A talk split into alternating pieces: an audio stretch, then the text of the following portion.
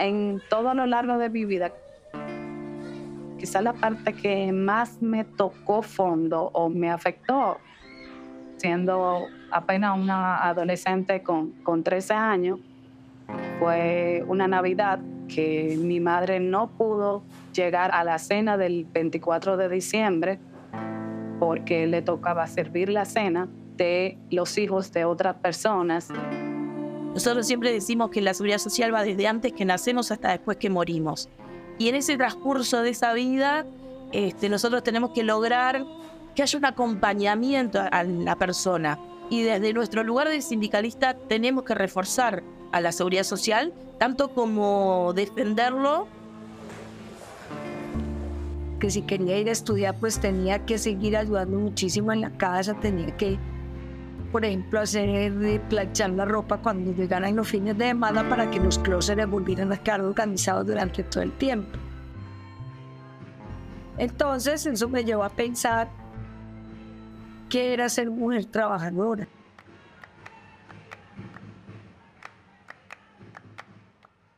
En los últimos años hay un dato de la realidad que nadie puede negar. La presencia de las sindicalistas creció en las centrales sindicales de América Latina y el Caribe. Ellas habían estado ahí siempre, en los sindicatos de todos los rubros, hasta en los más impensados. Sin embargo, el relato oficial muchas veces omitió, subestimó y hasta ocultó su participación. Mi nombre es Tali Goldman, soy periodista y vivo en Argentina. Hace algunos años escribí un libro sobre las sindicalistas de mi país. Cuando empecé a investigar sobre el tema, muchos y muchas me preguntaban, ¿mujeres sindicalistas? ¿Existen? La respuesta que parece obvia no la es. Sí, existen. Son muchas.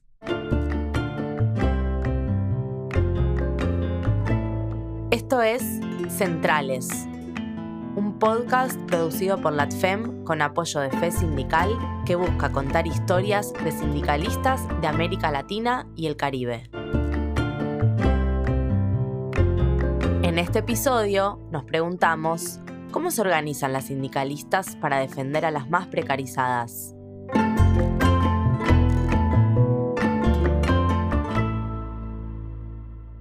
Centrales, Episodio 2. Las más precarizadas.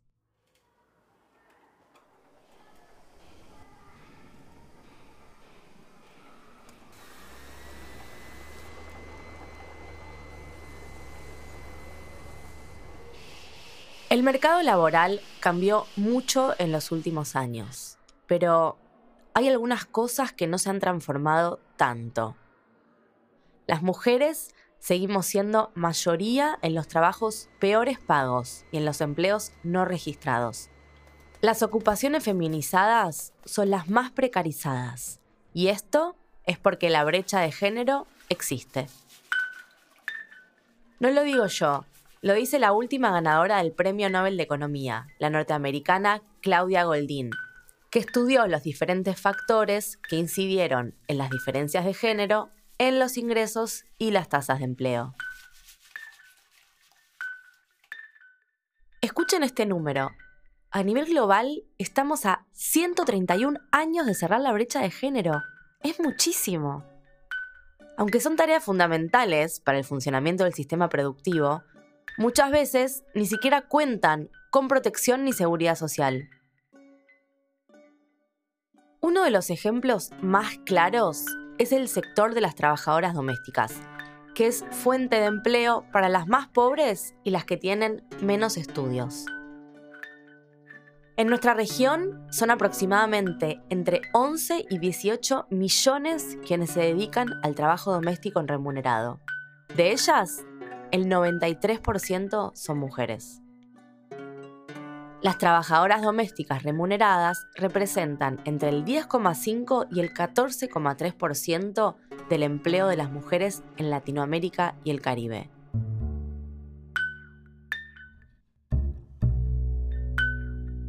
Entre las millones de trabajadoras domésticas de la región, di con Elena Pérez en República Dominicana. Me interesó mirar qué pasaba en esta isla que parece tan alejada de mi realidad cotidiana por un dato en particular. En los países del Caribe, los niveles de informalidad para las empleadas domésticas superan el 90%. Como muchas otras, Elena heredó el oficio. Creció como testigo en su propia casa de las injusticias y la explotación. Mi madre siempre fue trabajadora doméstica. En muchas ocasiones me tocó estar con ellas en los lugares de trabajo, pero quizás en todo lo largo de mi vida que más me tocó fondo o me afectó en ese momento siendo apenas una adolescente con 13 años fue una Navidad que mi madre no pudo llegar a la cena del 24 de diciembre porque le tocó trabajar. Entonces ella le tocaba servir la cena de los hijos de otras personas y sin embargo yo y mi hermana estuvimos sola esa Navidad y creo que esa fue la parte que más me, afectó y desde ese momento yo recuerdo que pequeña, así como apenas 13 años, le dije a mi mamá, yo voy a descender a la trabajadora del hogar Más del 77,5% de las trabajadoras domésticas de América Latina y el Caribe son informales o tienen contratos precarios. Esto condiciona el acceso a derechos como obra social, seguro de accidentes y licencias, pero también la capacidad futura de subsistencia por la falta de aportes jubilatorios. Acá es donde los sindicatos se vuelven centrales para defender sus derechos. Y así, es como Elena cumplió su promesa. Hoy, a sus 40 años, es la orgullosa secretaria general de la Asociación Trabajadoras del Hogar de República Dominicana. Representa a sus pares, pero además es la secretaria de la Confederación Nacional de Unidad Sindical de su país.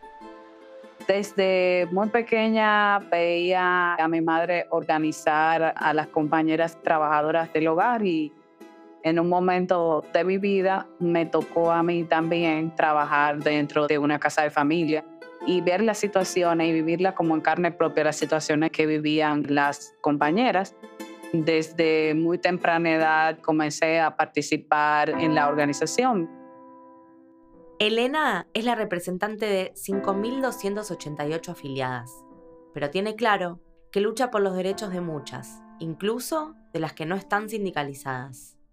Para nosotros eso es sumamente importante, tener organizadas a estas mujeres y seguir organizando en la actualidad a miles de compañeras que están dentro del sector, pero que no trabajamos solo para las que están afiliadas, sino que trabajamos para esas 260 mil que son el sector y sentido general. Las trabajadoras del hogar están en una situación de vulnerabilidad por sus formas de contratación, pero además es un sector que estuvo históricamente atravesado también por múltiples situaciones de violencia y acoso sexual laboral. Y entro también dentro de una casa de familia y sufro en carne propia como todas las humillaciones que le dicen a, miles de compañeras diariamente.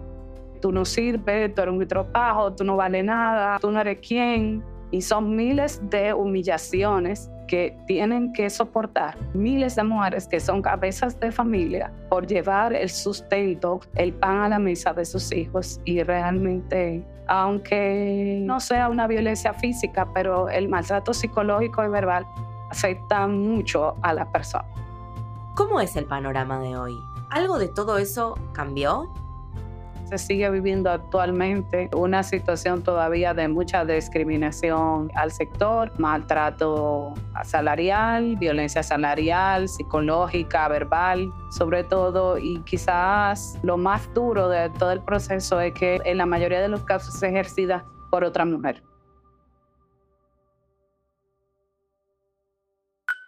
16 países de la región han ratificado el convenio 189 de la Organización Internacional del Trabajo sobre el trabajo doméstico. Este convenio establece que todas las trabajadoras domésticas tienen derecho a un entorno de trabajo seguro y saludable. Pero entre las realidades y los hechos, a veces hay largos trechos. Otro de los nudos para las trabajadoras del hogar es no reconocerse como trabajadoras. Hay algo instalado en el plano cultural. Seguramente escucharon alguna vez decir la que nos ayuda en casa, un clásico eufemismo que se usa para meter debajo de la alfombra la mugre de uno de los oficios más precarizados.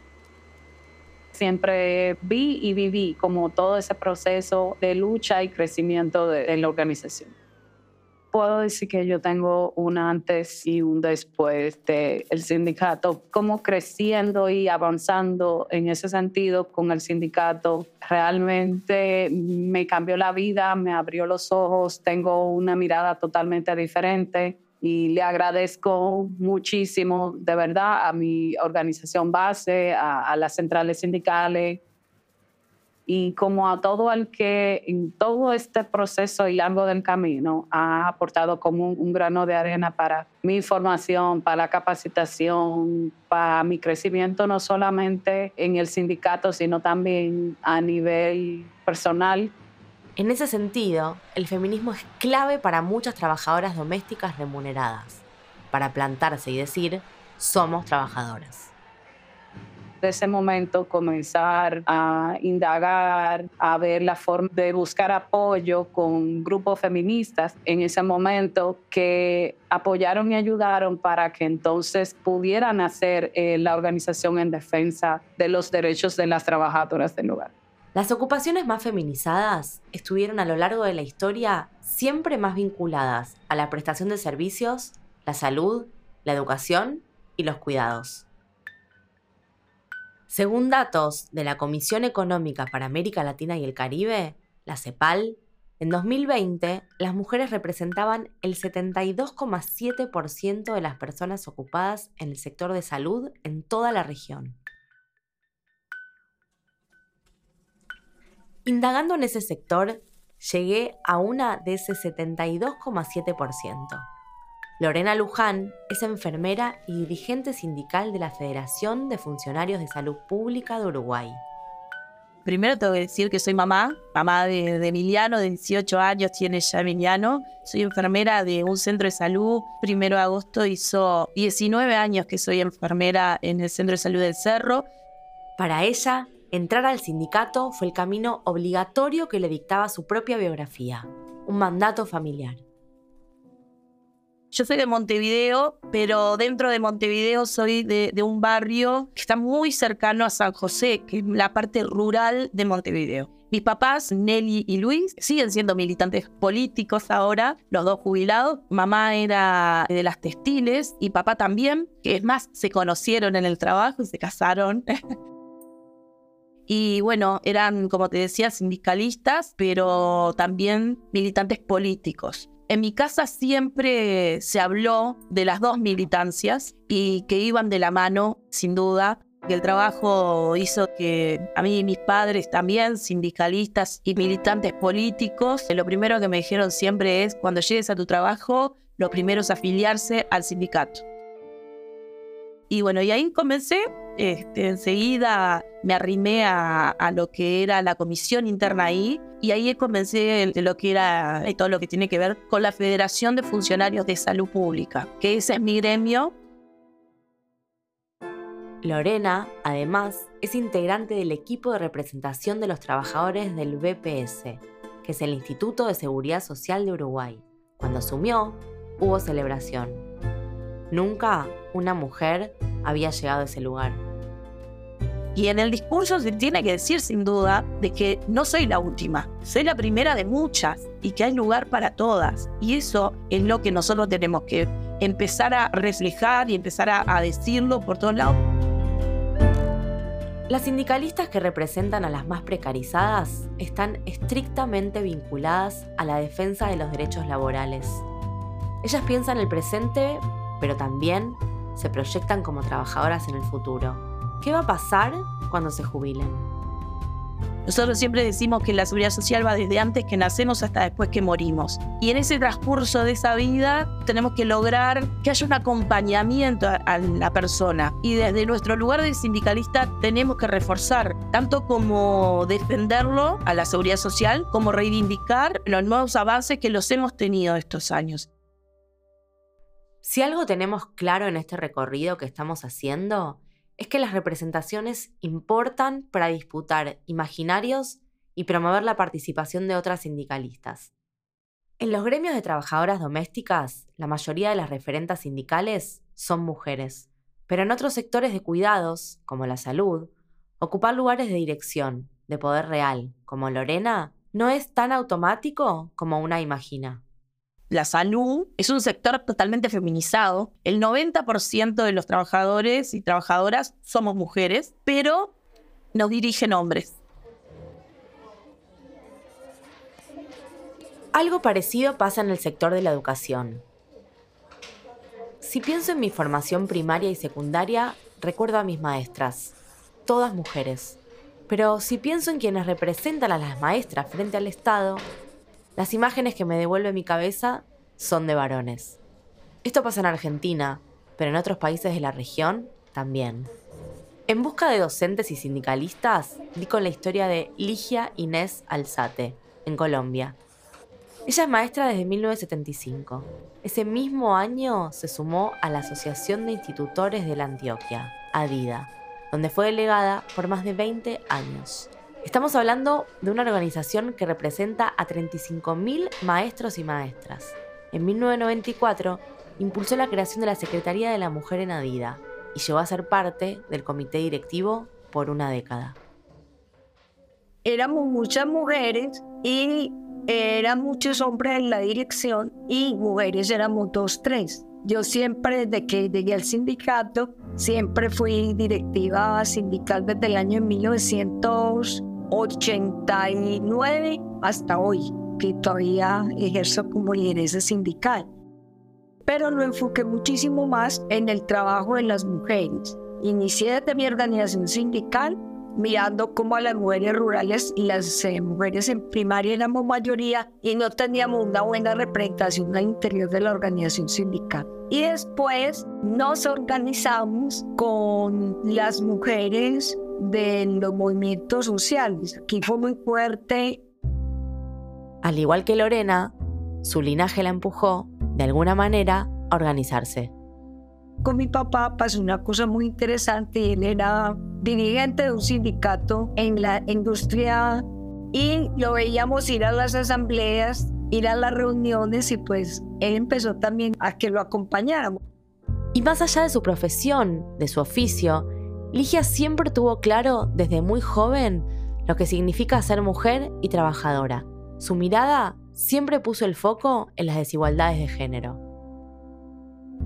En mi casa solamente ingresamos a la universidad cuatro personas, de 12. Yo fui la segunda en ingresar y me pusieron muchas condiciones que si quería ir a estudiar pues tenía que seguir ayudando muchísimo en la casa, tenía que, por ejemplo, hacer de planchar la ropa cuando llegaran los fines de semana para que los closets volvieran a quedar organizados durante todo el tiempo.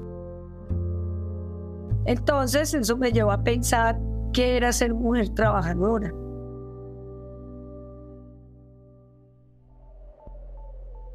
Durante 13 años, Ligia fue la única mujer en el Comité Ejecutivo de la Central Unitaria de Trabajadores de Colombia, la CUT. Hoy es la directora del Departamento de Asuntos Jurídicos e impulsa la agenda feminista junto a su compañera Rosalba Gómez, actual titular del Departamento de la Mujer en la CUT. Ligia es una pionera en la región, una histórica. Me animé a preguntarle ¿por qué aún en los sectores feminizados a las mujeres les cuesta tanto ocupar espacios de toma de decisión dentro de los sindicatos? Muchas mujeres que se unieron a la organización tenían la dificultad de ir a la organización por su matrimonio, sus hijos, por todo lo de la casa. Y fue una, una ruptura, diría yo. Empezaron a aparecer muchas mujeres separadas, muchas mujeres solas, o que se llevaban los hijos a las organizaciones sindicales. Entonces dijimos otra cosa, que los sábados, que era toda la actividad sindical, hubiese algunas actividades para los niños y las niñas. Y efectivamente se aprobó porque de todos los varones que habían en la Junta, hasta nosotras las mujeres, todas éramos papás, mamás y era una necesidad sentida. No se veía como que el sindicato resolviera el tema de tener familia, de ser la sino que era una necesidad.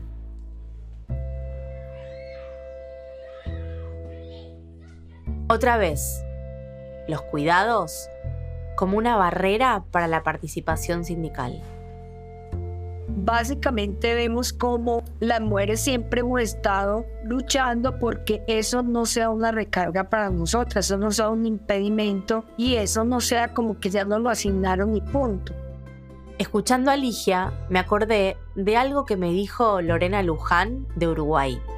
Los plenarios intersindicales siempre son hombres, porque además los ponen en horarios un viernes a las 8 de la noche, un martes a las 10 de la noche, donde no participa ninguna compañera. Entonces con esta estrategia lo que hicimos es que las compañeras, si venían a Montevideo a estas reuniones, después tenían que volver a su lugar y tenían que dar el informe. Entonces lo que hicimos fue que las compañeras pudieran comenzar a, conformar ese plenario intersindical, a meterse de a poquito y a ser parte del movimiento sindical.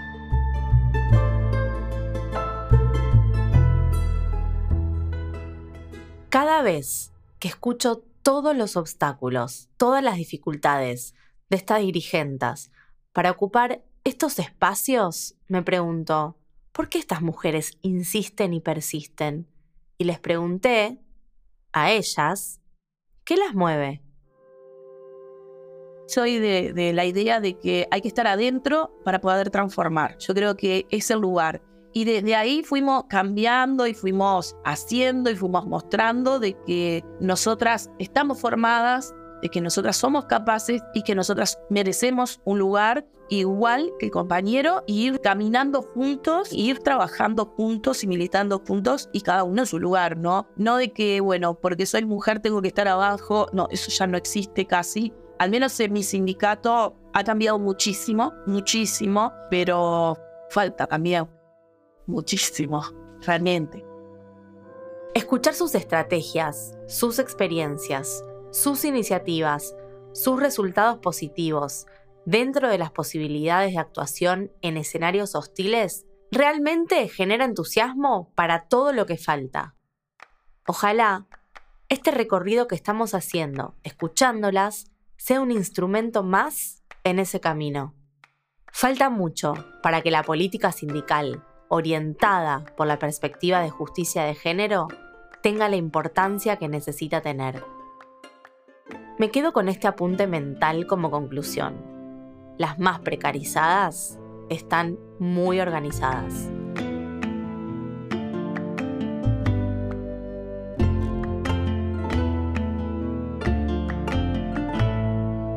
En el próximo episodio vamos a escuchar las historias de tres mujeres que se organizan en sectores hipermasculinizados. Para ellas, ya es difícil dar el paso al frente en el sindicalismo, más aún en oficios históricos y culturalmente asignados a los varones. ¿Cómo es dar esa doble batalla? Centrales es un podcast producido por LATFEM con apoyo de FE Sindical que busca contar las historias de mujeres sindicalistas de América Latina y el Caribe. Agradecemos especialmente a Elena Pérez, Lorena Luján y Ligia Inés Alzate. En este episodio usamos datos del Foro Económico Mundial y de la CEPAL. Mi nombre es Tali Goldman, soy periodista y vivo en Argentina. Hice las entrevistas y escribí los guiones. El equipo se completa con Andy Fechi en la producción del podcast, Anuka Fuchs en la producción periodística, Pablo Biancalana en el diseño sonoro. La música original es de Antonio Zimmerman y la dirección general estuvo a cargo de Flor Alcaraz.